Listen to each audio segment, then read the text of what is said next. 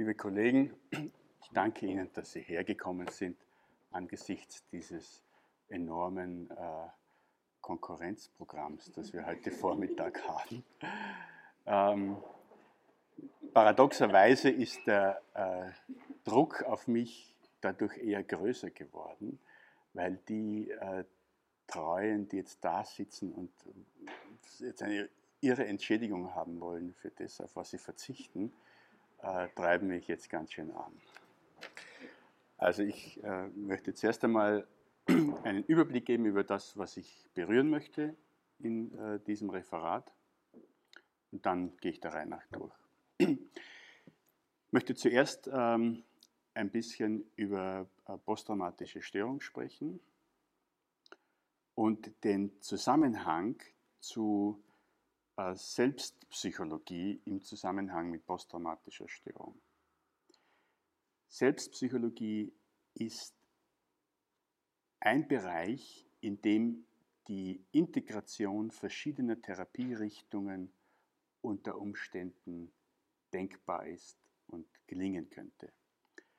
Deshalb, weil ich meine, dass die Integration von Therapierichtungen eher an einer Integration der Psychologie, auf die sie sich beruft, fußen sollte, nicht so sehr auf einer Integration von therapeutischen Techniken. Also das ist der Grund, warum ich ähm, über den Zusammenhang von Selbstpsychologie und äh, posttraumatischer Störung sprechen möchte. Und dann ähm, natürlich die drei Themen, die im Titel auch genannt sind, nämlich Selbstunterstützung, Kontakt und Dialog. Selbstunterstützung ähm, als ein zentrales Thema überhaupt äh, in der Traumatisierung, aber wahrscheinlich in der Psychotherapie generell. Kontakt als der Bereich, in dem sich die Traumatisierung äh, psychologisch am deutlichsten zeigt und Dialog als das mögliche Ziel einer erfolgreichen äh, Behandlung. Nun, ähm, Äh, posttraumatische Belastungsreaktion ist äh, dadurch gekennzeichnet, dass sie in der Regel nicht sofort nach der Traumatisierung mit den typischen Symptomen auftritt. Die ähm, Latenz kann einige Wochen dauern, aber auch einige Monate. In der Regel dauert es aber nicht mehr als sechs Monate. Die posttraumatische Belastungsreaktion ist eine nicht pathologische, sondern normale, natürliche, gesunde Reaktion auf eine Belastung katastrophalen Ausmaßes. Das heißt, äh, jeder Mensch, der in eine Katastrophensituation kommt, hat ein ganz natürliches, erhöhtes Risiko für die Entwicklung bestimmter Symptome, die im Bereich dieser posttraumatischen Belastungsreaktion zusammengefasst sind. Es handelt sich um katastrophale Ereignisse, die eben bei fast jedem Menschen eine tiefe Verzweiflung auslösen würden. Also das sind ähm, Unfälle, besonders dramatische äh, Todesfälle von Angehörigen oder Zeuge sein bei einem schlimmen Unfall, bei einem schlimmen Verbrechen, äh, eigene Verletzungen davontragen, äh, selbst äh, der Folter äh, oder der Verletzung, äh, der willkürlichen Verletzung ausgesetzt sein. Das sind also Beispiele dafür, neben Naturkatastrophen, ähm, welche Ereignisse diese traumatischen Reaktionen auslösen können. Erstaunlich ist, dass Untersuchungen ergeben haben, dass die ähm, posttraumatische Belastungsreaktion eher im Zusammenhang mit äh, Traumatisierungen im engeren Familienkreis und im persönlichen Kreis auftreten. Und dass äh, bei eher kollektiven Traumatisierungen die, das Trauma subjektiv äh, schwächer erlebt wird und auch die Symptomwahrscheinlichkeit geringer ist. Das heißt, die äh, Traumatisierung im persönlichen, familiären Bereich ist sozusagen das Top-Item für äh, das Auftreten posttraumatischer Belastungsreaktionen. Es wird in der Literatur immer wieder behauptet, dass die äh, prämorbiden Persönlichkeitsfaktoren eine Rolle spielen bei Auftreten und Intensität posttraumatischer Belastungsreaktionen. Das ist ähm, so intuitiv plausibel, meines Wissens aber nicht wirklich empirisch fundiert. Es wird damit möglicherweise die Ursache für die psychischen Belastungsreaktionen wieder ein bisschen zurück in die Verantwortung der Person und ihrer Persönlichkeit geschoben. Aber man weiß aus der Entwicklungspsychologie, aus der sogenannten Resilience-Forschung, das ist die Erforschung derjenigen, die trotz traumatischer Entwicklungsbedingungen ganz starke Persönlichkeiten geworden sind, dass das bei einer großen Zahl von Kindern äh, tatsächlich möglich ist. Ja? Also dass äh, Traumatisierung ähm, in der Entwicklung nicht notwendigerweise impliziert, dass ähm, spätere Traumatisierungen dann zu heftigeren Reaktionen führen. Allerdings die Formulierung geht auch eher in Richtung prämorbide Persönlichkeitsfaktoren und nicht so sehr in Richtung prämorbide traumatischer Ursachen von Persönlichkeitsfaktoren. Ja? Also es kann eben sein, dass prämorbid, äh, mit früher Erfahrungen mit Traumatisierung äh, manche Kinder stark machen, auch für spätere Traumatisierung. Andere mit einer geschwächten Persönlichkeit oder durch andere Umstände geschwächte Persönlichkeit entwickeln, dann aber auf Traumatisierung heftiger reagieren. Also die typischen Merkmale äh, der Traumatisierung, wie sie zum Beispiel im ICD genannt werden, ist erstens einmal des sogenannten Flashbacks, das heißt das wiederholte Erleben des Traumas im Sinne einer sogenannten Nachhallerinnerung. Das heißt, sehr lebendig treten die Bilder wieder auf, treten die Gefühle wieder auf, es kommt zu panikartigen Zuständen. Und ähm, der Betroffene hat den Eindruck, dass er diesen Bildern ausgeliefert ist. Das heißt, keine Kontrolle hat über Vorstellung und Denken in dem Zusammenhang. Das gilt vor allem für Traumatisierungen, die mit Intrusion im weitesten Sinne zu tun haben. Das heißt, dass die intrusiven Erlebnisse auch zu intrusiven Gedanken und äh, Vorstellungen später führen. Außerdem ein andauerndes Gefühl von Betäubtsein und emotionaler Stumpfheit. Gleichgültigkeit gegenüber anderen Menschen, Anhedonie und dann als wichtiger weiterer Faktor die Vermeidung von Aktivitäten und Situationen, die die Erinnerung an das Trauma wachrufen können. Vermeidung aus der Lernpsychologie bekannt, einer der wichtigsten Ursachen für Aufrechterhaltung und Verstärkung von ähm, Angstreaktionen, spielt auch in der posttraumatischen Reaktion eine große Bedeutung. Davon hängt es zum wesentlichen Teil ab, ähm, wie sich die äh, Symptomentwicklung dann später darstellt. Etwas seltener werden berichtet dann eben dramatische Angstausbrüche oder Aggressionsausbrüche. Allgemein gilt eine vegetative Übererregbarkeit eher als der Zustand.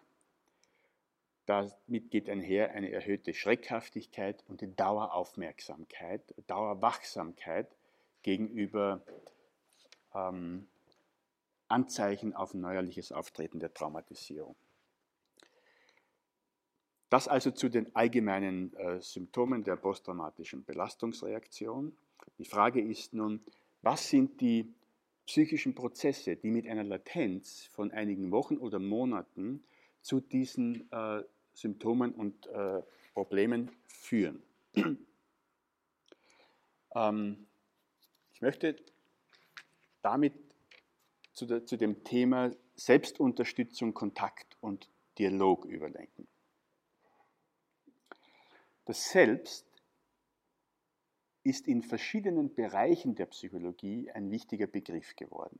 Natürlich in manchen Bereichen der tiefen Psychologie, insbesondere auch aus den Richtungen der Ich-Psychologie her, aber auch in der äh, Sozialpsychologie, in anderen Therapierichtungen außerhalb der tiefenpsychologisch-analytischen Therapierichtungen, zum Beispiel in der Gestalttherapie und auch natürlich in der Entwicklungspsychologie. Die Definition dessen, was selbst ist, variiert in den verschiedenen Bereichen. Manche Autoren sprechen von Selbstkonzept, identifizieren selbst mit Selbstkonzept. Selbstkonzept heißt, das Konzept oder der Begriff oder die Vorstellung, die ich von mir selbst habe. Andere Autoren definieren das Selbst als die Gesamtheit der Person, sozusagen körperlich und emotional kognitiv, wobei das Selbstkonzept ein Teil des Selbst ist, das mit Hilfe des Selbstkonzeptes sich eben selbst reflektiert. Die Unterscheidung scheint deshalb nicht unbedeutend, weil Selbstkonzept ja im Widerspruch zum Selbst sein kann. Heißt, selbst, wenn man sich das vorstellt als die Person oder das Wesen in seiner Gesamtheit, kann über eine Vielzahl von Eigenschaften verfügen, die das Selbstkonzept nicht berücksichtigt. Und ähm, in der Therapie wird man in der Regel dann darauf hinarbeiten, dass das Selbstkonzept in einer realistischen Übereinstimmung mit dem Selbst steht. Das impliziert, dass die Erfahrung des Selbst auch in Bereichen möglich und zugänglich wird, die der Klient vorher nicht hatte.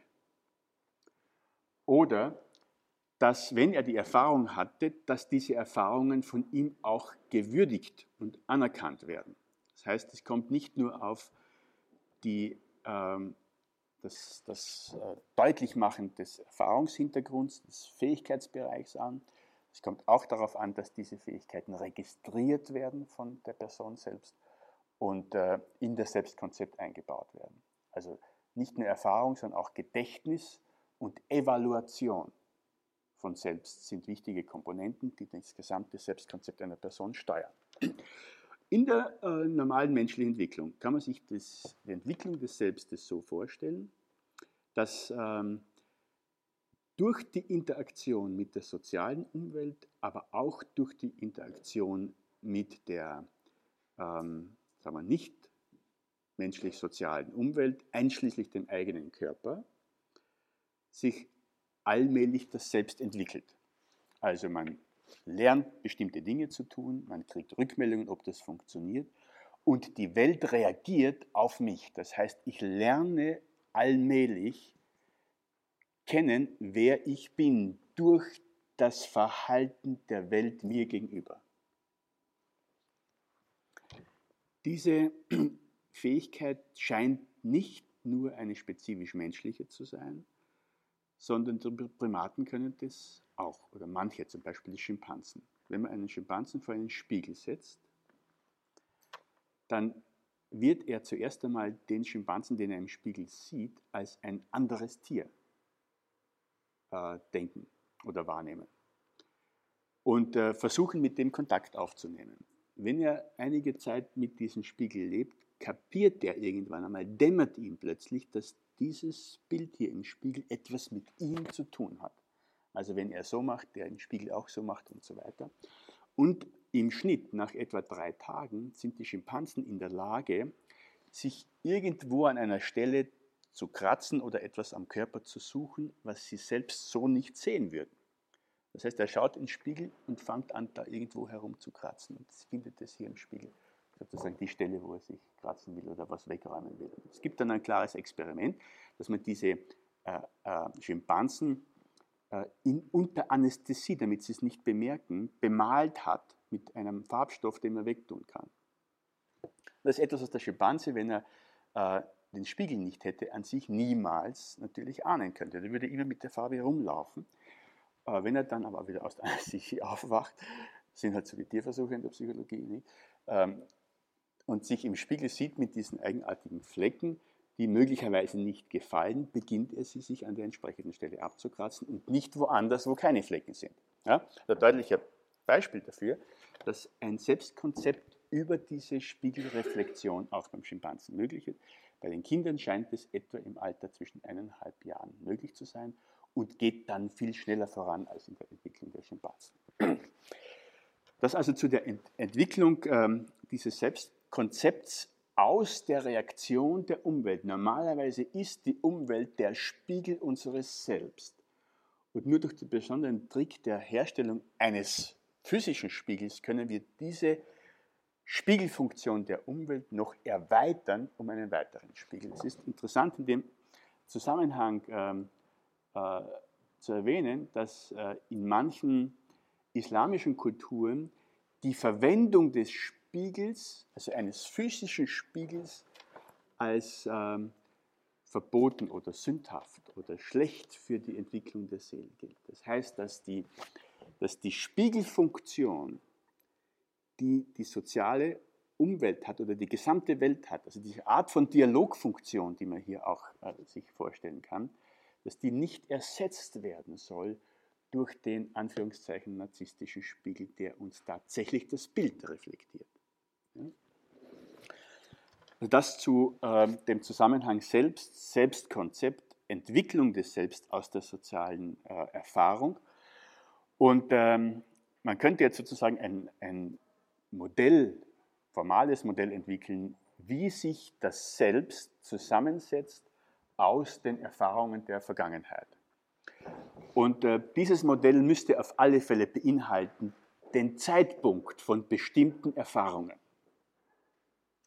Also es spielt eine Rolle, ob bestimmte Lebenserfahrungen in der Auseinandersetzung mit der Umwelt in den früheren Lebensjahren erfolgte oder später im Verlauf des Lebens. Zweiter wichtiger Faktor in so einem formalen Modell der Selbstentwicklung wäre die Abweichung der neuen Erfahrung von den aufgrund der bisherigen Erfahrung erwarteten Prozessen. Also das Ausmaß der Abweichung, der Überraschungseffekt einer Erfahrung spielt eine Rolle, wie bedeutsam die Erfahrung für die weitere Entwicklung des Selbstes ist. Also man kann sich das jetzt schlecht, aber irgendwie bildlich doch so vorstellen, dass das Selbst etwas ist, was sozusagen ähm, allmählich sich ausbuchtet in verschiedene Richtungen und je nachdem, äh, zu welchem Zeitpunkt in der Entwicklung und in welcher Intensität und Abweichung vom bisher Bekannten diese Ausbuchtung erfolgt, umso eher hinterlässt sie Spuren. Ähm, das lässt sich jetzt so theoretisch ganz gut sagen. Äh, wirklich in ein empirisch testbares Modell zu übersetzen, ist es wahrscheinlich kaum. Aber vielleicht findet sich einmal jemand, der äh, mit solchen Modellen äh, rumspielen möchte. Ähm, wichtig ist dann noch, dass neben dem Aspekt der Erfahrung dann auch noch eine Rolle spielt, gewisse Bereitschaften des Individuums, aus welchen Gründen auch immer, manche Erfahrungen stärker zu gewichten als andere. Das kann etwas zu tun haben mit der Position dieses Individuums in seiner Familie und einer Rolle, die er dabei übernimmt. Es kann auch zu tun haben mit Eigenarten der Funktion seines Gedächtnisses. Und das kann auch zu tun haben mit bestimmten Weichenstellungen, die durch frühere, selbst gewordene Erfahrungen bereits gestellt worden sind. Also wenn ich äh, eine eher defensive Grundhaltung aus welchen Gründen immer mir entwickeln musste, dann werden ankommende, an sich neutrale Erfahrungen in diese Richtung auch eher wieder interpretiert. Wir wissen das aus jeder Therapie, dass es ein ehrlich gemeintes, angenehmes Feedback sehr oft einfach deflektiert wird vom Klienten, nicht an ihn herangelassen wird, weil es äh, das bisherige Selbstkonzept stört, obwohl das Herannehmen äh, einer solchen Rückmeldung seine Befindlichkeit und sein Grundgefühl verbessern würde. Das heißt, bei den äh, Prozessen, die das Selbst formieren, spielt auch noch etwas eine Rolle, der sogenannte Konfigur Konfigurationsreflex. Konfigurationsreflex, damit ist gemeint, dass ähm, wir ein starkes Bedürfnis, um nicht zu sagen reflektorischen Zwang haben, ankommende Erfahrungen sofort in einer nicht bedrohlichen Weise gegenüber dem bisherigen System einzuordnen. Das heißt, das Konservieren eines bisherigen Systems hat eine höhere Bedeutung als das Annehmen einer neuen positiven Erfahrung. Das heißt, es ist und gerade unter bestimmten Umständen wichtiger, selbst ein negatives Selbstkonzept zu erhalten und es nicht falsifizieren zu lassen, weil dadurch Identität und so weiter wenigstens gesichert wird, als das ankommende, überraschende positive, aber bisherigen Erfahrungen widersprechende Informationen leicht und rasch eingebaut werden. Dieser sogenannte äh, Konfigurationsreflex oder die Tendenz, schnell Konfigurationen aus ähm, vor allem Beziehungserfahrungen zu machen, ist ein wichtiges Phänomen bei der Bildung oder Entwicklung des Selbst. Da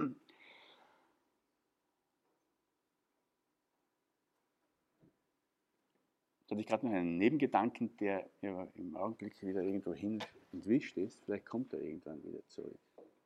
Wir waren bei der Konfiguration. Konfigurationsreflex. Ah ja, das ist ein wichtiger Punkt. Ne?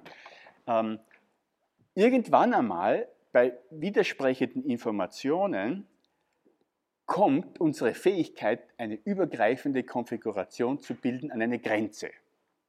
Das heißt, bestimmte Erfahrungen sind so widersprüchlich, dass sie nicht in einem selbst integriert werden können. Und der Mensch hilft sich dann, indem er Subsysteme des Selbst bildet. Diese Subsysteme des Selbst ursprünglich sind sozusagen einfache Dichotomien, nämlich gut, böse und oben, unten und so weiter. Und ähm, mit fortschreitender kognitiver Differenzierung werden diese Subsysteme auch flexibler und differenzierter. Man kann sich also ähm, nach so einem Modell das Selbst vorstellen als ein großes Potenzial von Konzepten darüber, wer man selber ist, was man kann, ähm, wie man sich bewegt etc., wie man ankommt. Je nachdem, in welcher Situation man ist und welche Teilaspekte frühere Selbstkonfigurationen aktiviert werden, kommen diese Teile sozusagen in den Vordergrund, äh, werden quasi angeklickt wie am Schreibtisch äh, des, des Computers und sind dann aktiviert und operieren. Die anderen treten in den Hintergrund. Ähm, jeder Mensch weiß, dass er, äh, wenn er sich in der Freizeit bewegt mit irgendwelchen Freunden, eben aus einem anderen Selbst heraus agiert, als wenn er einen Vortrag hält oder wenn er sich in einer Situation befindet, wo er am Arbeitsplatz äh, kritisiert wird oder wenn er einen Streit mit dem Partner hat oder was immer. Das heißt, das sind andere Eigenschaften, andere Befürchtungen, andere Sichtweisen der Welt im Vordergrund und zwar in einem Maße, dass sonst verfügbare Sichtweisen scheinbar wirkungslos geworden sind. Und je weniger zusammenhängend diese verschiedenen Selbstkonfigurationen sind, umso unterschiedlicher, widersprüchlicher ist die Erscheinung einer Person in verschiedenen Situationen. Und sie erlebt sich ja auch so. Das führt zu verschiedenen äh, Schwierigkeiten, auch praktischer Art im Alltag. Ähm, man weiß im Kontakt nicht genau, mit wem habe ich es zu tun, wie sehr kann ich mich darauf verlassen, dass der auch der bleibt. Und extreme äh, Entwicklung wäre dann die sogenannten dissoziativen Störungen oder Multiple Personalities, wo sozusagen durch irgendeinen Trigger, der oft überhaupt nicht identifizierbar ist, plötzlich ein Switch von einer Ich-Identität zur anderen hin erfolgt. In der Therapie wird das Bestreben äh, wenn man an so einem Selbstkonzept arbeitet, sein, dass während des Vordergrunds einer dieser Selbstkonfigurationen Informationen über die Gültigkeit anderer Selbstkonfigurationen nachgeliefert werden. Das heißt, wenn jemand depressiv da sitzt und diese Depression kultiviert, indem er immer wieder wiederholt, was er alles nicht kann und was alles nicht funktionieren wird, dann kann ein einfacher Hinweis darauf, was denn gestern tatsächlich funktioniert hat, einmal hier eine gewisse Unruhe erzeugen, eine Dissonanz erzeugen, die, wenn sie nicht abgewehrt wird, zu einer Veränderung des zurzeit wirksamen Selbst, der Selbstkonfiguration führen muss. Das allein reicht noch nicht, sondern es muss auch sozusagen eine, eine Meta-Information äh, gelernt werden, dass diese einfachen Konfigurationsperspektiven in der Regel nicht alles sind, was ich bin. Das heißt, dass der Klient nicht mehr den Therapeuten braucht, der ihm immer wieder diese zusätzlichen Erinnerungen ermöglicht, sondern dass er selber lernt, auch im Zustand der Verzweiflung dorthin zu schauen, wo er äh, einen Boden findet, der ihn äh, sozusagen zu anderen Gefühlen führt als die der Verzweiflung. Also ich habe ein bisschen lang jetzt über diese äh, Entwicklung des Selbst und Implikationen für bestimmte therapeutische Vorgehensweisen gesprochen. Ich möchte jetzt äh, versuchen, ähm, no, bevor ich zu, wieder zurückkomme zu posttraumatischen Belastungen, möchte ich noch ganz kurz sagen, dass ähm, eine Richtung dieser Selbstpsychologie, nämlich wie sie in der äh, Gestaltpsychotherapie äh, formuliert wird, davon ausgeht, dass das Selbst nicht etwas ist, was wie eine Entität, sozusagen wie eine, eine Seele oder ein Wesen in der Person irgendwo sitzt und mit herumläuft, sondern dass dieses Selbst etwas ist, was in der Beziehung gestaltet wird, jedes Mal neu. Ja? Es ist dann zwar etwas, was erfahren wird durch die Person, aber das Selbst ist etwas, was prozesshaft, interak interaktionell prozesshaft ist.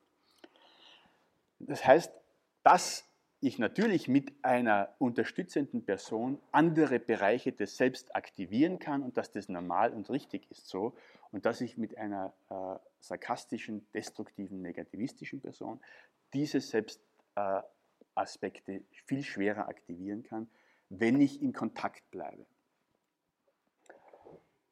Und diese Betrachtungsweise, ähm, dass äh, das Selbst nicht etwas in der Person, sondern etwas ist, was zwischen Personen gestaltet, gestaltet wird, lässt sich dann übertragen sozusagen von der tatsächlichen realen Interaktion zwischen Personen in die internalisierte Interaktion von Personen. Das heißt, dass das Selbst, das sozusagen überdauernderen Charakter bekommt, dann doch innerhalb einer Person sozusagen getragen, das Ergebnis von Dialogen intrapsychischer Art sind. Das heißt, dies sind aber Dialoge zwischen Instanzen, die reale Personen oder Lebensereignisse beinhalten.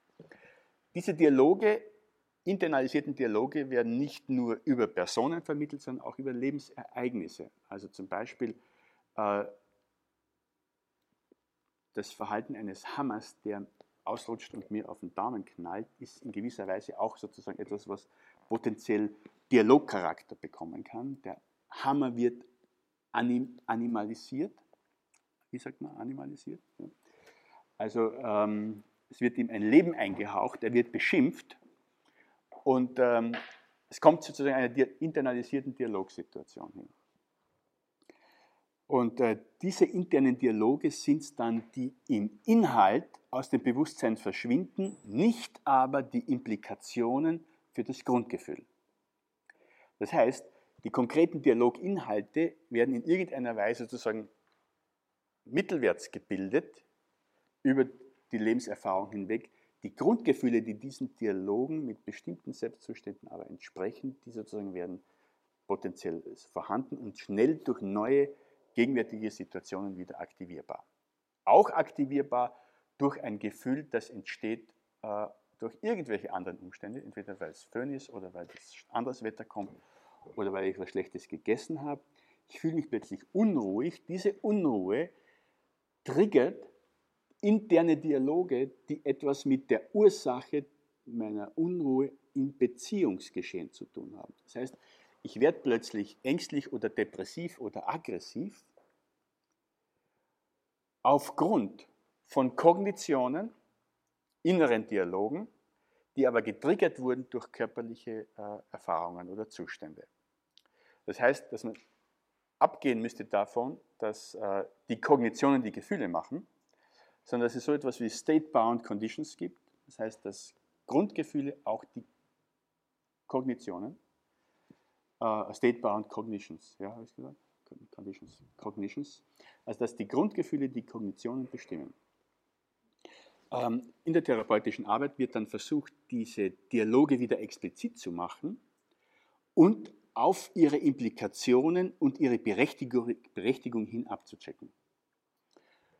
Das ist eine vergleichsweise undramatische Arbeit, hat aber ähm, aus der Sicht des Klienten eine sehr erdende Funktion. Das ist etwas, was äh, auch im Zusammenhang mit posttraumatischen Erfahrungen eine besondere Rolle spielt. Ich möchte jetzt das machen, was ich versprochen habe, nämlich die Brücke zu schlagen zu dem, äh, der Behandlung, äh, dem Verständnis von posttraumatischer Störung und den Behandlungsansätzen.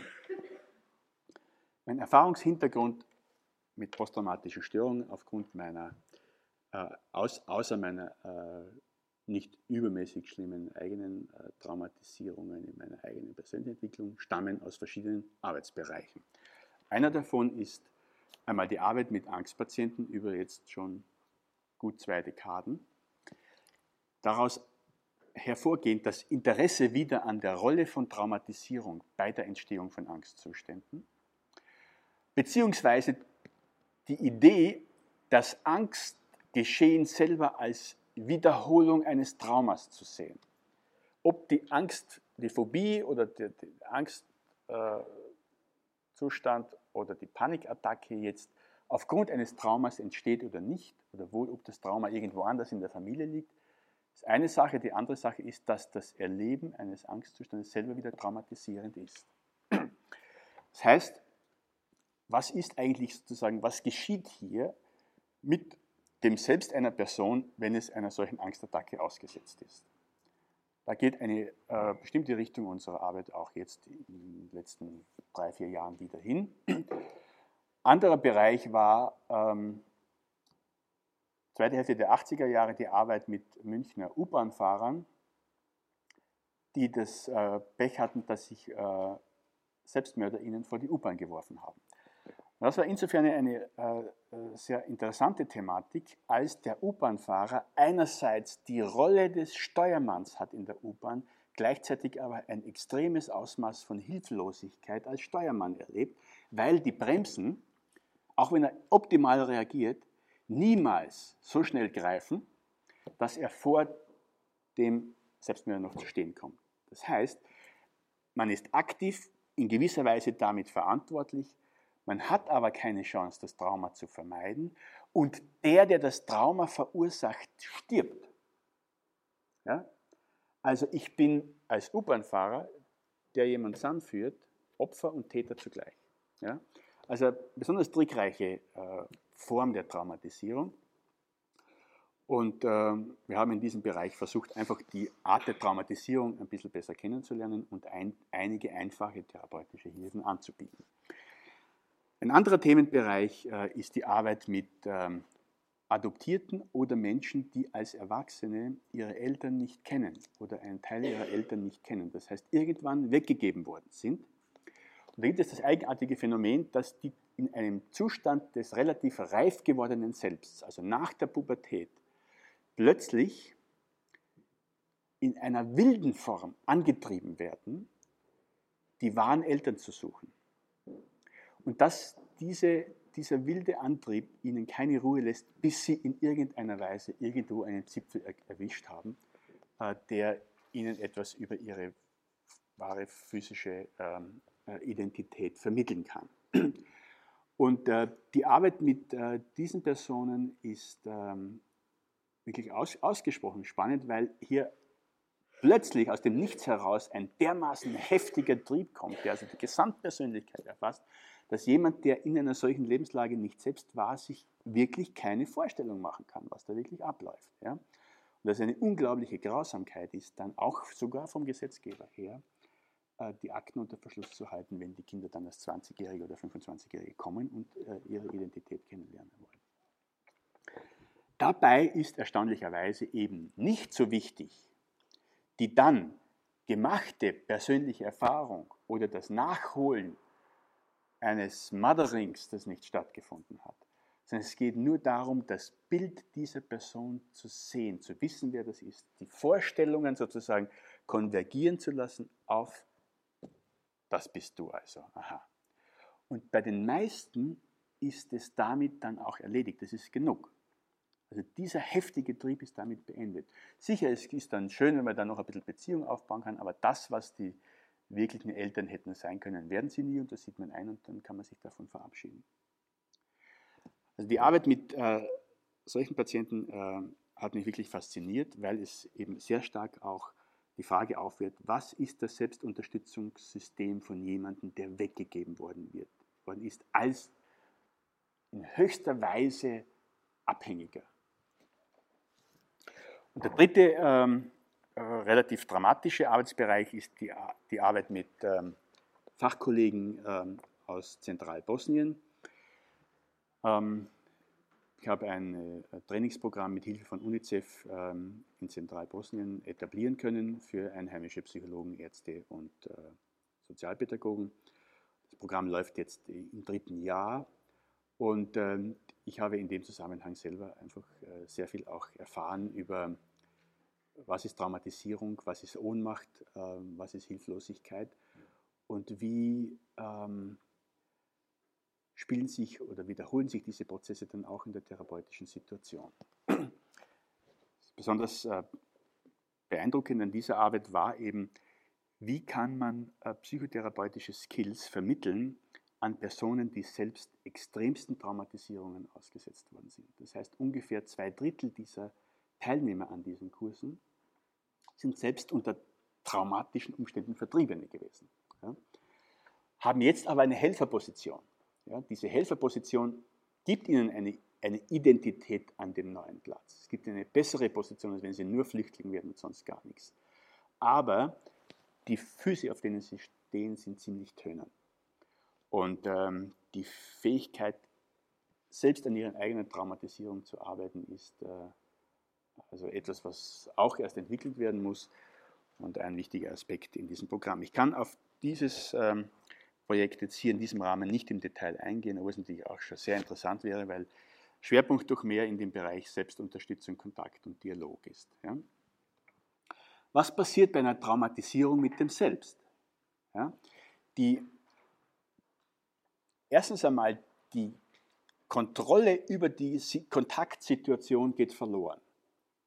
Das, was vorher funktioniert hat, nämlich die Regulation von Distanz, ist kaputt gemacht worden. Ich bin von einem Geschoss getroffen worden, Punkt. Oder mein Nachbar ist getroffen worden, ich kann der Nächste sein. Ja? Der Nachbar kommt aus dem Haus raus, schüttet Benzin in mein Haus, zündet es an und hat ein Maschinengewehr in der Hand und will äh, die Familie um, umlegen. Ja? Also was passiert durch so, so eine Erfahrung in dem Selbstkonzept, in dem Nachbarschaft, Sicherheit, eine selbstverständliche Rolle gespielt haben über die Jahrzehnte. Das heißt, das Selbst in der bisherigen Weise funktioniert nicht mehr. Es kann also auch die neue Erfahrung nicht integrieren. Eine nicht integrierte traumatische Erfahrung wird im Bewusstsein gewissermaßen selbstständig und geistert als frei flottierendes Selbst des Traumatisierten mehr oder weniger in der ähm, äh, phänomenologischen Geschichte herum. Das impliziert Panikattacken, intrusive Gedanken und Vorstellungen, erhöhte Erregung, Unterdrückung von körperlichen Wahrnehmungen, Gefühlen schon gar nicht zu reden. Ja?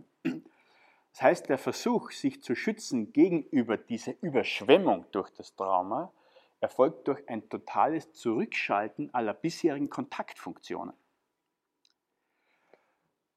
Das heißt, der Traumatisierte kann in der Therapie keinen normalen Kontakt aufnehmen, auch nicht mit den anderen, die ihn da irgendwie in einem Krankenhaus oder sonst wo auffangen, aufnehmen, sondern ist in seinen, Kontakt, äh, seinen Kontaktfähigkeiten ähm, extrem reduziert. Um Kontakt, Kontaktfähigkeit wiederherstellen zu können. Das heißt, dass ich mit einem Wissen darüber, wer und was ich bin, auch mit einem Gefühl für das, was ich jetzt in der Gegenwart bin, an eine andere Person herantreten kann, mit der Fähigkeit wirklich hinzuschauen, was bist denn du? Bist du freundlich, bist du unfreundlich, bist du bedrohlich, ähm, bist du interessant, kann ich mit dir irgendetwas in Austausch bringen? Ja? Diese Möglichkeit setzt voraus, dass ich in meinen Grenzen mich wiederfinde. Traumatisierung tut also etwas an den Ich-Grenzen der Person. Das heißt, so als würde man irgendwo einen Damm einbrechen und etwas, was nicht ich ist, was nicht dem Selbst dieser gesamten Person angehört, strömt ständig in den Selbstbereich dieser Person rein. Das heißt, der Territorialkampf, der im Krieg stattfindet, findet in gewisser Weise intrapsychisch statt. Die äh, Kriegsstrategie ähm, der Serben durch extreme Demütigung ihrer Gegner ist die Vorbereitung eines äußeren Territorialkriegs durch das Durchführen eines intrapsychischen Territorialkrieges im Vorfeld. Das heißt, wenn es gelingt, das Selbst der anderen Person zu überschwemmen, ist diese Person nicht in der Lage, ihren Anspruch auf ihr Selbstterritorium zu halten und damit auch nicht in der Lage, ihren Anspruch auf Territorium in der physischen Umwelt zu halten. Was was die Personen also brauchen, ist eine Stützfunktion, eine Schutzfunktion, die für sie Grenzsicherung und Selbstaufbau übernimmt. Es hat eine Zeit lang so ausgesehen, als würde die UNO sich verantwortlich fühlen, diese Stützfunktion zu übernehmen. Wie das de facto in der Realität gelaufen ist, haben wir alle über die vielen äh, Jahre jetzt, die der Krieg dauert, äh, erfahren können. Tatsache ist, dass der psychologische Aspekt hier unzureichend, wenn überhaupt beachtet worden ist. Das heißt, dass ähm, die Sicherung der Grenze vorbereitet wird, in, in, in, der, in der physischen Realität, vorbereitet wird durch eine Sicherung der Grenzen in der Ich- oder Selbstidentität. Wie ist das möglich mit Personen, die traumatisiert sind und sich noch immer im Kriegszustand befinden? Ähm, es ist ganz erstaunlich, welche Faktoren hier eine Rolle spielen. Zum Beispiel das Gefühl, hier noch zu Hause zu sein, spielt eine wichtige Rolle. Das Gefühl, dass Soldaten da sind, die in die Bresche springen, spielt eine wichtige Rolle. Einer dieser Workshops, die wir durchgeführt haben, hat in Senica in Zentralbosnien stattgefunden. Senica war zu der Zeit ein durch die Raketen nicht erreich, oder fast nicht erreichbarer Ort, wurde also kaum beschossen, im Gegensatz zu Tuzla und Sarajevo natürlich und anderen Orten. Der Workshop dort hat es ermöglicht, dass die Teilnehmer an ihrem Selbstaufbau gearbeitet haben, unter anderem frühere Fähigkeiten wieder aktiviert haben, auch im sozialen Kontakt. Und zum Schluss war es so, dass sie ihre Lieder wieder gesungen haben, äh, und zwar die bosnischen, die serbischen und die kroatischen. Ähm, und irgendwie gestärkt nach Hause gingen. Das war sozusagen eigentlich mein vorderstes Ziel dieser Arbeit. Ein anderer Workshop, jetzt vor zwei Wochen, hat außerhalb der bosnischen Grenze stattgefunden, nämlich in Makaska an der dalmatinischen Küste. Das Motiv war ein edles Motiv. UNICEF wollte den Leuten, die unter diesen extrem schwierigen Bedingungen arbeiten müssen, einmal eine Woche einen Urlaub geben und ein bisschen Seminar dazu. Was ist passiert? Die Leute sind ins ehemaliges Feindesland gefahren. Einige von ihnen kamen aus der Herzegowina, wurden von dort vertrieben, von den Kroaten, sind jetzt durch die Herzegowina durchgeschleust worden an die dalmatinische Küste und sollten jetzt hier ihr Selbst regenerieren. Ja? Also das war über den ganzen Workshop eine ständige Anspannung, erhöhte Vigilanz und äh, einfach äh, Geschlossenheit. Die äh, vier äh, Trainer, die wir da waren, waren äh, frustriert von der Situation. Bis so äh, ungefähr am dritten Tag des Workshops kapiert wurde, dass es sich hier um eine Schutzfunktion handelt. Das heißt, dass intrapsychisch eine Grenze hergestellt werden muss, wo äußerlich zwar formal juristisch eine Grenze nicht notwendig ist, aber aufgrund der Erfahrungen das Vertrauen noch nicht da ist, dass das wirklich möglich ist. Also Selbstunterstützung ist der erste Schritt im Aufbau des Selbsts, um Kontakt und dann Dialog wieder möglich zu machen. Selbstunterstützung kann natürlich zuerst einmal durch rein physische Maßnahmen geschaffen werden. Ich gebe dir einen Platz, wo du unterkommst, ein Dach über dem Kopf. Ich gebe dir zu essen und ich kümmere mich um dich. Das sind Maßnahmen, die gerne angenommen werden. Das sind Maßnahmen, die notwendig sind. Wir haben aber gesehen, dass in diesen Flüchtlingslagern sehr bald die Aggression gegenüber den Helfern enorm zunimmt. Das heißt, irgendetwas an dieser Botschaft reicht nicht aus für den Selbstaufbau. Denn die Passivität derer, die als Opfer hier ankommen, verstärkt die Grundposition der Ohnmacht und der Hilflosigkeit. Meistens werden ja die Flüchtlinge in diesen Lagern ja aus politischen und sonstigen Gründen auch noch abgeschirmt von anderen Bereichen, dürfen gar nicht raus, kriegen kein Taschengeld, sie müssen das Essen essen, das ihnen vorgekocht wird. Das sind alles Demütigungen und Kränkungen, die dem Selbstaufbau extrem entgegenstehen. Eine der allerersten Maßnahmen, die ich damals ergriffen habe, war, auch äh, ziemlich naiv, aber, aber von der Idee her vielleicht nachvollziehbar, ähm, hier Spenden zu sammeln, um ähm, Pfeffer, Knoblauch, Paprika und andere Gewürze zu kaufen. Ja? Und mit zwei schweren Taschen von äh, Kiloen von Pfeffern und Vitamin C natürlich. Ja? Äh, Taschen mit diesen Gewürzen bin ich dann in eines dieser Lager gefahren. Die Idee dabei war, wenn ihr schon nicht selber kochen dürft und euch beschwert über den Schlangenfraß, der euch vorgeworfen wird, dann tut es wenigstens so viel äh, Paprika und Pfefferoni und so weiter auf diese grauslichen Nudeln drauf, dass ihr das Gefühl habt, dass ihr den Geschmack dieser Speisen verändern könnt, so dass es euch noch schmeckt. Also irgendeine Art von Aktivität zu vermitteln und das Schmecken wieder attraktiv zu machen. Ja? Ich weiß nicht, wie diese Sache ausgegangen ist, die haben sich sehr gewundert. Ich dort plötzlich mitten in dem Lager stehe, so Holzbaraten, und die Sachsen sollen herkommen. Also ich wollte das auch nicht über Organisation machen, sondern das selber angeschleppt. Und ähm, dann haben die geschaut, dann waren sie misstrauisch. Ja, ist das Gift oder was ist denn das? Ja? Ist das ein, ein medizinisches Experiment? Das sind die ersten Fantasien, die dann kommen. Ja?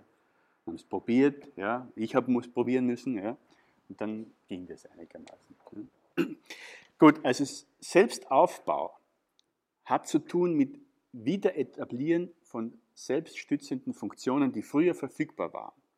Dazu gehört natürlich Selbst Selbstkontrolle, Selbstverantwortung, Entscheidungsbefugnisse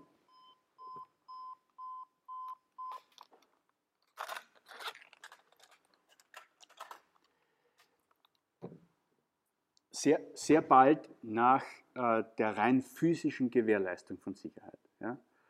Und ähm, die äh, Arbeiter in diesen Hilfsorganisationen leisten ja wirklich unglaubliche Sachen. Ja? Allerdings ist die Psychohygiene der ähm, Mitarbeiter äh, von Hilfsorganisationen ein tabuisiertes Thema.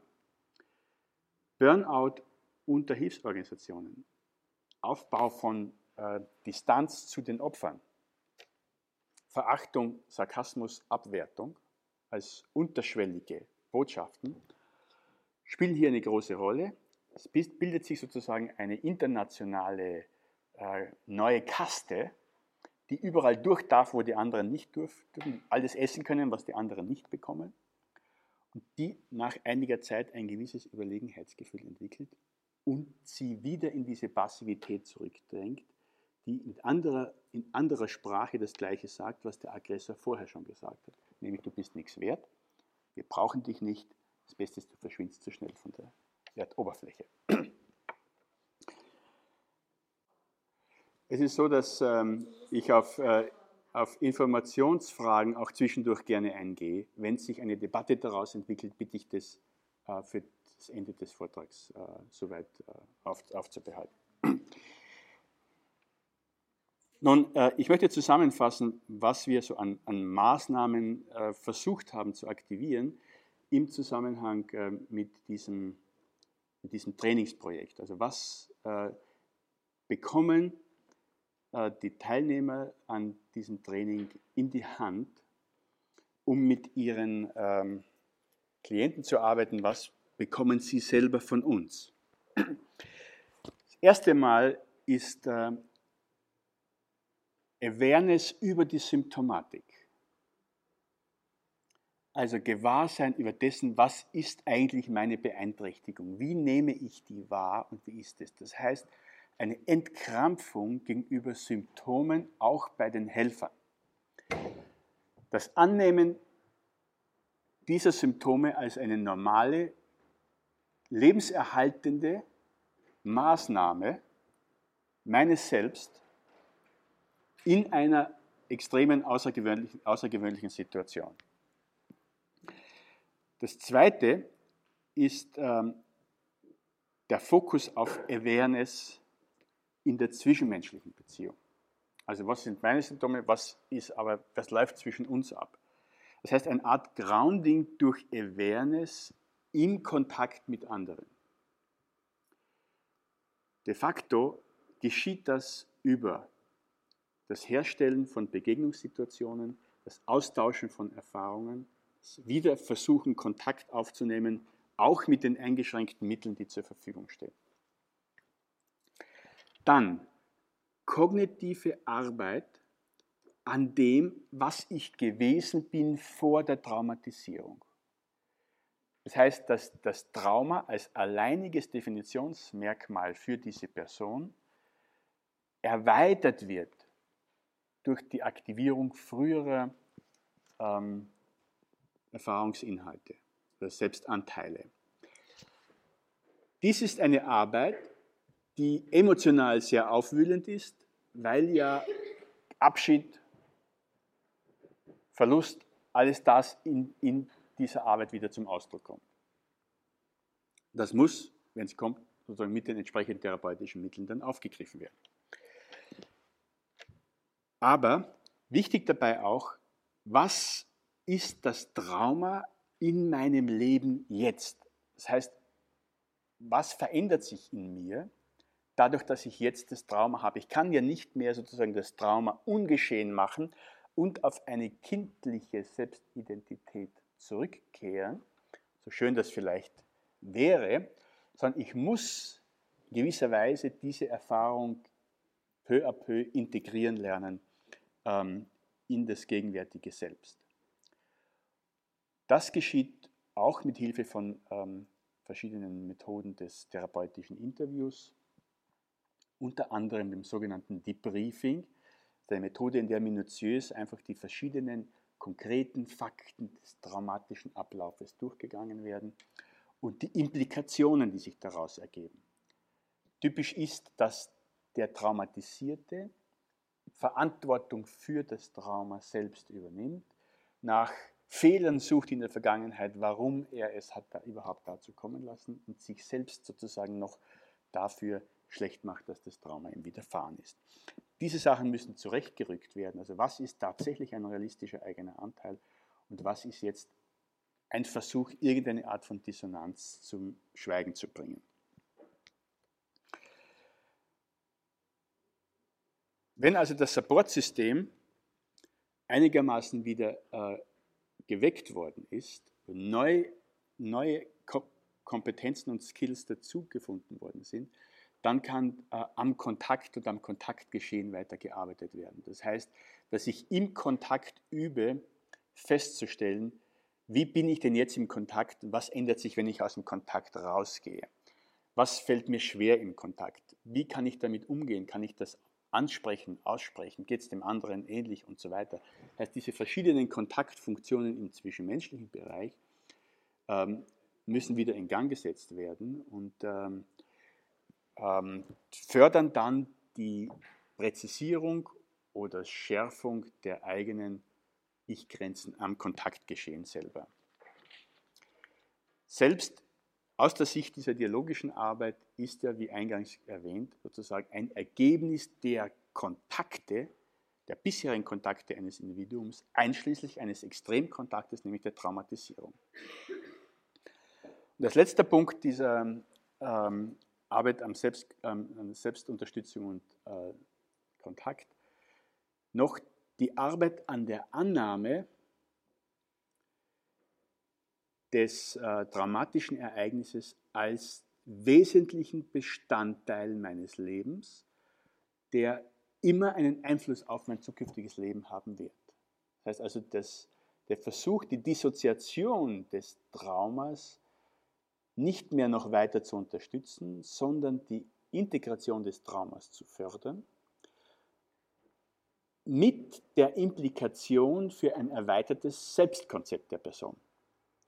Das heißt, in das Selbstkonzept muss plötzlich rein, ich bin verletzbarer, als ich gedacht habe, ich bin erpressbarer, als ich gedacht habe, ich bin manipulierbarer, als ich gedacht, gedacht habe, ich bin traumatisierbar. Und das alles ist normal. Das heißt, dass äh, der Mensch, wenn er diese Aspekte annehmen kann, ein anderes Verhältnis zu seiner Wirklichkeit bekommt, verglichen mit der vielleicht einseitigen prätraumatischen. Und äh, diese Akzeptanz führt in der Regel zu einer relativ weitgehenden Entspannung der Person. Das heißt nicht, dass sie ihre Waffen streckt a priori, weil sie annimmt, dass sie äh, folterbar und erpressbar und so weiter ist. Also das heißt, dass es sich sagen kann, wenn es passiert und wenn ich trotz der Gegenmaßnahmen mich da nicht heraushalten kann, dann ist das, was passiert, eben das, was passiert und jedem anderen auch passieren würde. Ja? Und das führt etwas Energie ab von diesem ähm, sehr quälenden Kampf. Ich bin nicht gut, ähm, ich habe mich unterkriegen lassen, ähm, was immer da in der Traumatisierung, vor allem im Kriegszustand, da passiert sein mag. Nun, ähm, das wünschenswerte Ziel einer solchen Arbeit ist die Wiederherstellung der Dialogfähigkeit. Das heißt, dass der Mensch in der Lage ist, sein Gegenüber mit ähm, den geringsten möglichen irrationalen Vorbehalten wahrzunehmen, sich auf den gegenwärtigen Kontakt mit dieser Person einzulassen was nicht heißt, die Augen zu verschließen gegenüber Warnsignalen, die äh, aus der bisherigen Erfahrung bedeutsam sind.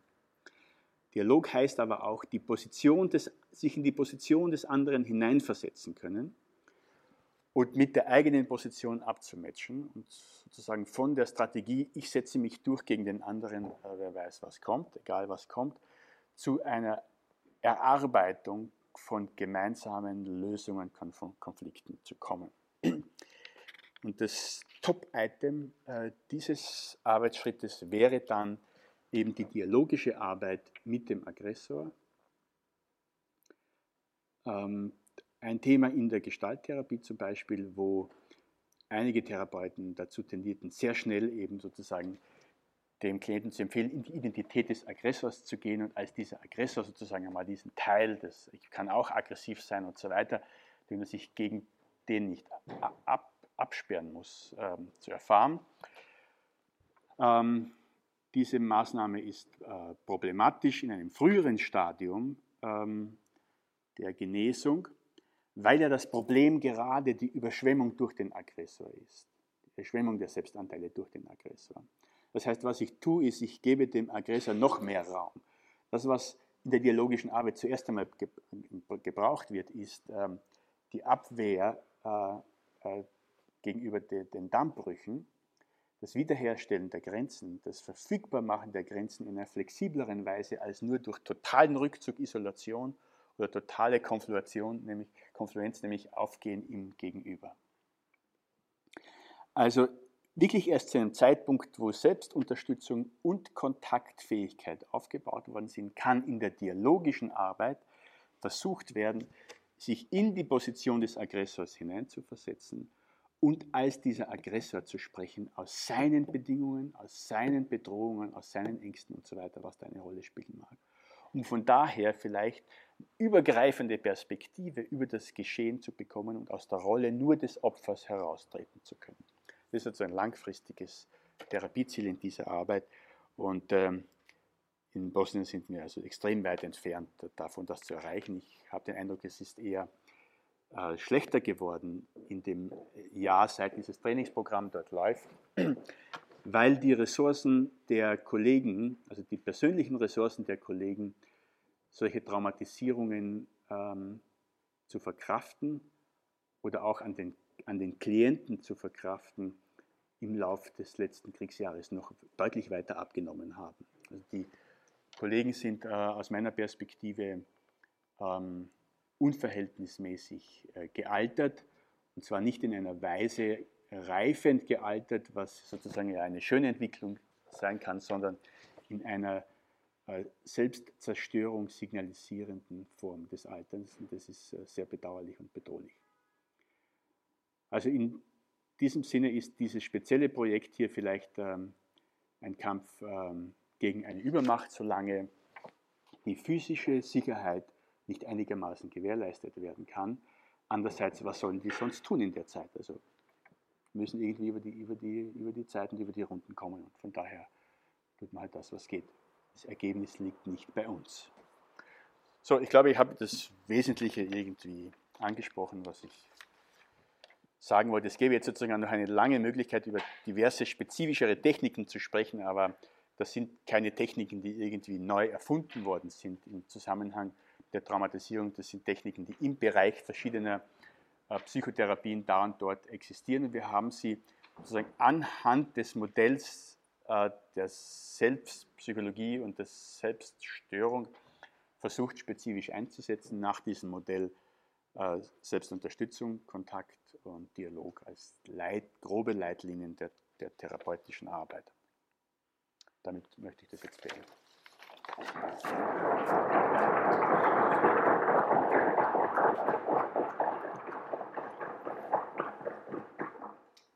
Haben wir noch ein bisschen Zeit für Diskussion? Yeah, I just want to say to who just came in, the uh, lecture of Sahara Solomon will not take place because it was So we have a lot of time.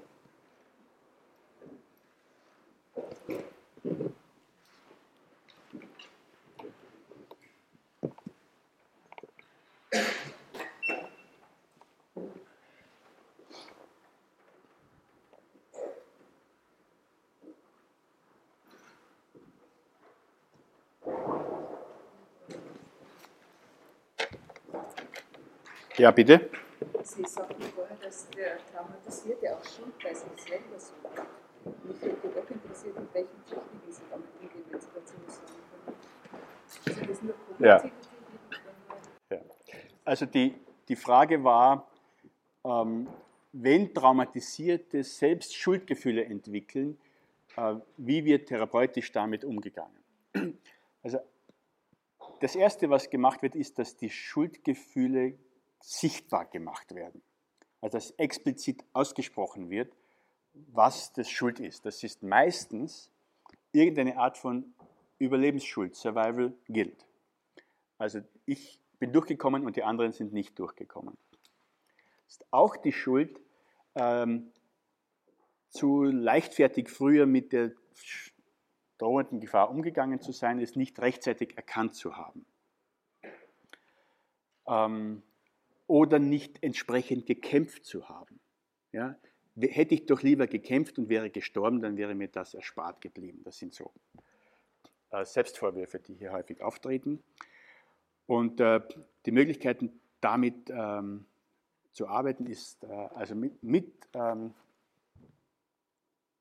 Survival Guild ist für mich auch ein Thema die Abgrenzung, also die Wiederherstellung einer Grenze zwischen dem Schicksal des anderen und dem eigenen Schicksal.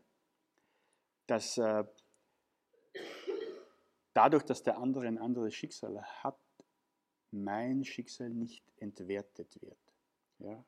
Oder ich den, die Beziehung zu ihm nicht aufrechterhalten kann, indem ich mir etwas Ähnliches antue. Zum Beispiel Suizidalität als Folge von Survival gilt, ist ein Versuch, dem geliebten Verlorenen wieder näher zu kommen, wenn man so will. Ja? Und ähm, da ist es äh, jetzt notwendig, diese Liebe zu bekräftigen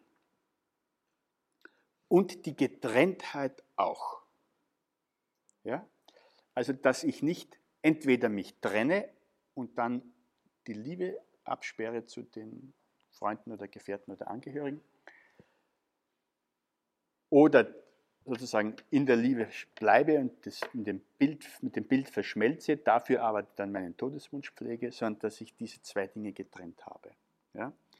Also ich kann sozusagen mein Leben und mein Schicksal annehmen, auch wenn deines ein anderes und ein schlimmeres ist als meines. Ja? Und ähm, das ist eine Möglichkeit, die also zur Erleichterung führen kann.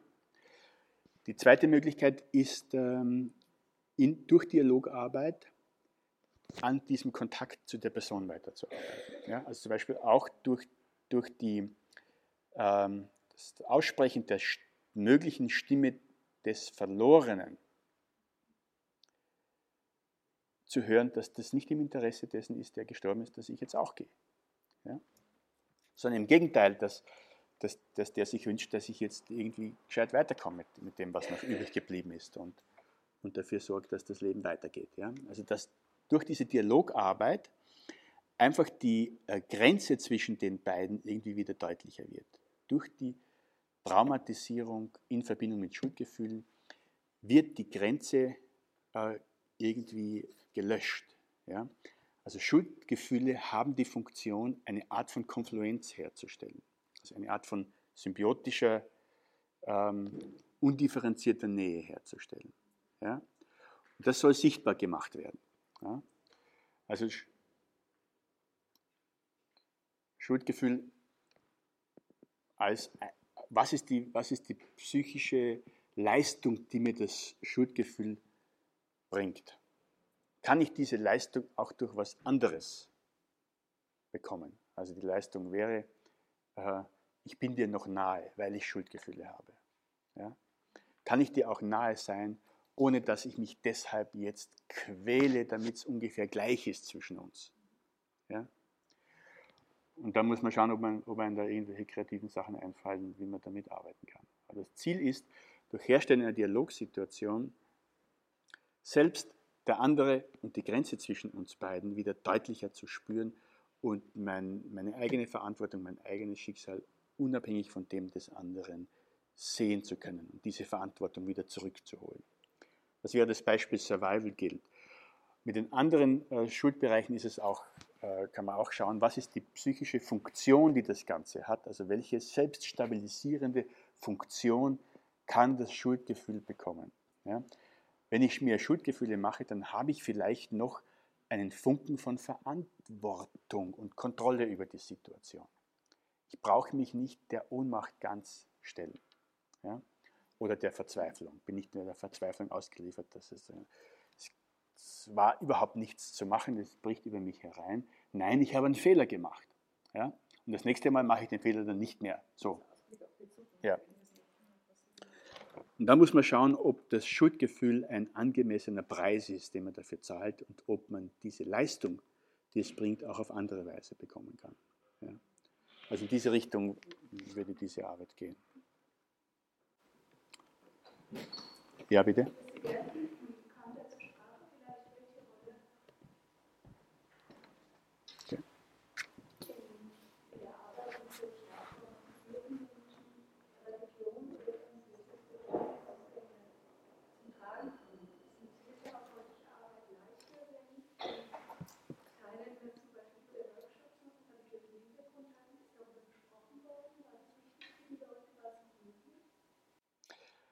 Also die Frage, ich wiederhole die Frage oder ist angekommen? Also die Frage war, ob religiöse äh, Komponenten in der Regeneration mit eingebaut werden können. Kann man so sagen. Ja? Das war einer der Hauptgründe, warum ich dieses Bosnien-Projekt überhaupt gestartet habe. Ähm, ich habe selber lange Erfahrung äh, mit dem Islam und bestimmten äh, mystischen Traditionen im Islam. Und ähm, habe mich sehr gewundert, als die bayerische Staatsregierung äh, plötzlich zu Weihnachten 92 eine Million D-Mark gespendet hat für die armen, vergewaltigten muslimischen Frauen in Bosnien. haben wir gedacht, was wird die bayerische Staatsregierung für die armen, vergewaltigten muslimischen Frauen in Bosnien tun? Ähm, und habe nachgefragt und erfahren, dass das Geld äh, eigentlich schon ziemlich sicher der Caritas in Zagreb für gewisse Häuser zur Verfügung gestellt werden soll, in die, die diese armen muslimischen Frauen, äh, vergewaltigten Frauen aus Bosnien dann gehen können, wenn sie wollen.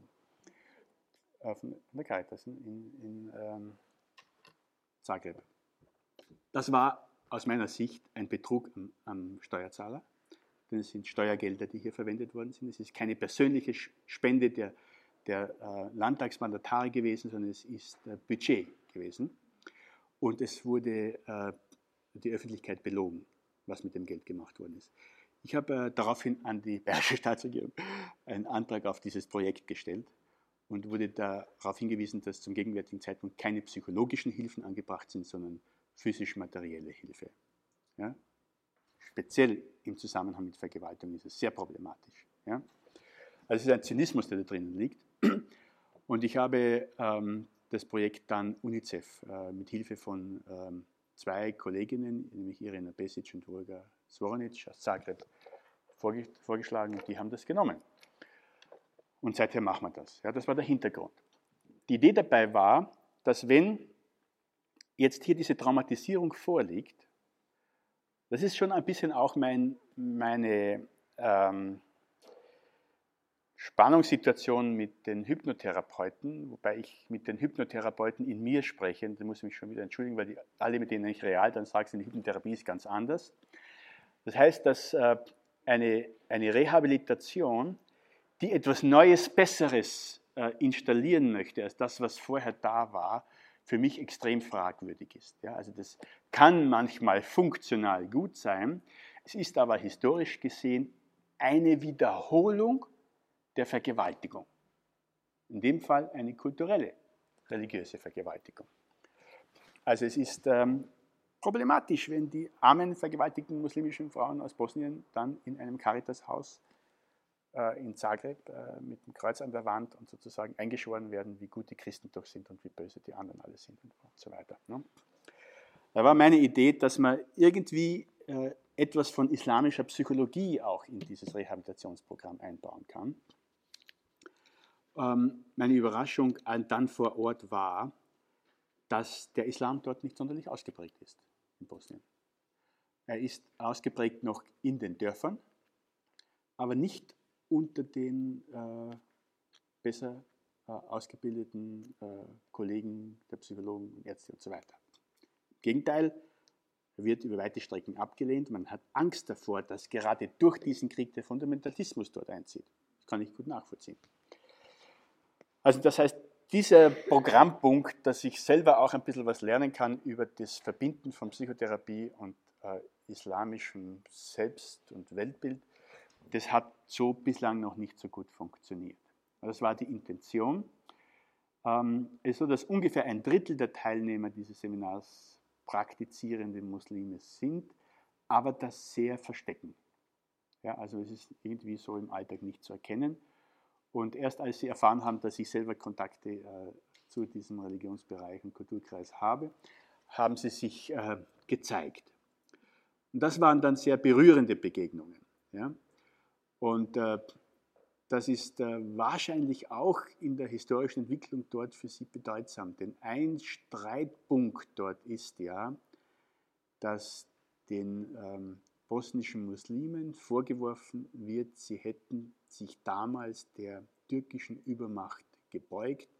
Die Religion ihrer Vorfahren, das ist zum Teil das kroatische Katholizismus und serbische Orthodoxe, aber auch die sogenannten Bogumili, die sind verschwunden mittlerweile. Das war so eine christliche, eher mystische Strömung auf dem Balkan ähm, um, ungefähr um das erste Jahrtausend rum. Ähm, dass sie das verlassen haben und den Islam angenommen haben. Ja. Und dann äh, besucht zu werden zu jemandem, der das gewissermaßen freiwillig gemacht hat, äh, war irgendwie balsam für die Seelen. So habe ich das schon erlebt. Ja. Und das war ein schöner Teil. Der erste Workshop, den ich dort durchgeführt habe, ähm, in Senica, ähm, war so äh, schön, dass ich das Gefühl hatte, erstmals in meinem Leben wirklich als Psychologe was wirklich Brauchbares und Wichtiges gemacht zu haben. Ja? Und ähm, wir sind zurückgefahren durch eine Straße, das ist die einzige Verbindungsstraße nach Senica, die während des Workshops von den Serben besetzt worden ist, wo in der Nacht vor unserer Rückfahrt 300 auf der einen Seite junge Leute das Leben gelassen haben, dass die Straße wieder offen war. Wir waren auf der Rückfahrt das einzige Fahrzeug, das dort überhaupt gefahren ist. Die Leute haben nicht gedacht, dass wir zurückkommen. Wir haben das Gott sei Dank nicht genau gewusst, als wir gefahren sind. Es war nur sehr eigenartig, dass wir die Einzigen waren, dass auch kein UNO-Soldat zu sehen war. Und es war ein bisschen so wie ein Ritt über den Bodensee, als wir dann angekommen sind und die in Mostar geweint haben, als sie uns gesehen haben und gewusst, was sozusagen los war unterwegs. Und äh, dann kam sozusagen der Schock nachher. Aber nicht ganz so schlimm wie bei dem Reiter auf dem Bodensee, muss ich sagen. Allerdings habe ich äh, meinen Kindern dann ähm, in Mostar auf einem Stand ähm, eine Plastik-Kalaschnikow gekauft und mitgebracht, weil ich so die Schnauze voll hatte von meiner 70er Friedens- und Gewaltlosigkeitserziehung. Selber bin ich auch nicht zum Militär gegangen. Und ich möchte, dass die sich wehren können, auch mit der Waffe in der Hand, wenn es notwendig wird. So. Gut. Ich muss um 10.30 Uhr in einem anderen Raum sein, habe ich einen Zettel hier vorgefunden. Das heißt, wir hören jetzt auf. Ja? Schön, vielen Dank. Applaus